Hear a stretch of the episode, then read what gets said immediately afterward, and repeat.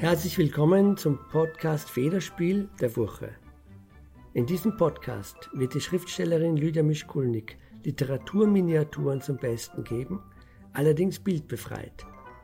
Aufgrund des Coronavirus nehmen wir jede Folge in einem anderen Zimmer auf. Vielleicht können Sie erraten, in welchem Zimmer wir uns jeweils befinden. Viel Vergnügen mit Federspiel, bildbefreit, aber mit Inhalt. Federspiel 66 Zusammenhalt Ich Ein Haus auf dem Lande, eine Almhütte im Gebirge, ein Leuchtturm am Meer. Gern wird Einsamkeit zum Schreiben empfohlen. Für mein Schreiben bedeutet es den Tod. Mir hilft das Verlassen der eigenen vier Wände. Ich muss den Zustand des Schreibens im Alleinsein unter Leuten erreichen. Literatur in Zeiten Coronas entsteht bei mir also nicht.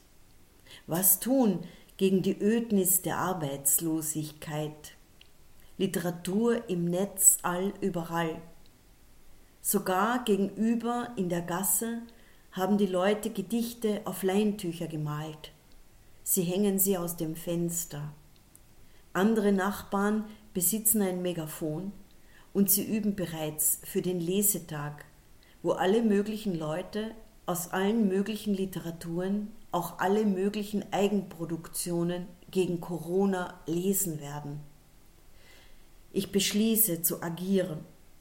Auf den schönsten Touristenplätzen Wiens will ich stehen und mich beim Verlesen meiner Gedichte filmen sie hernach auf YouTube stellen und per Facebook darüber werben, mir einen Betrag zu überweisen.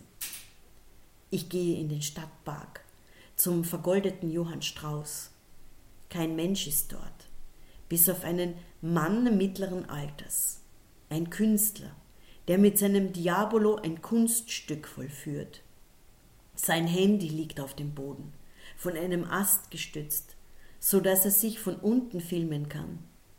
Den ganzen Tag ist er bereits unterwegs und filmt sich vor den Attraktionen der menschenleeren Architektur. Er möchte auf Facebook groß rauskommen und per Crowdfunding seinen Verlust einholen.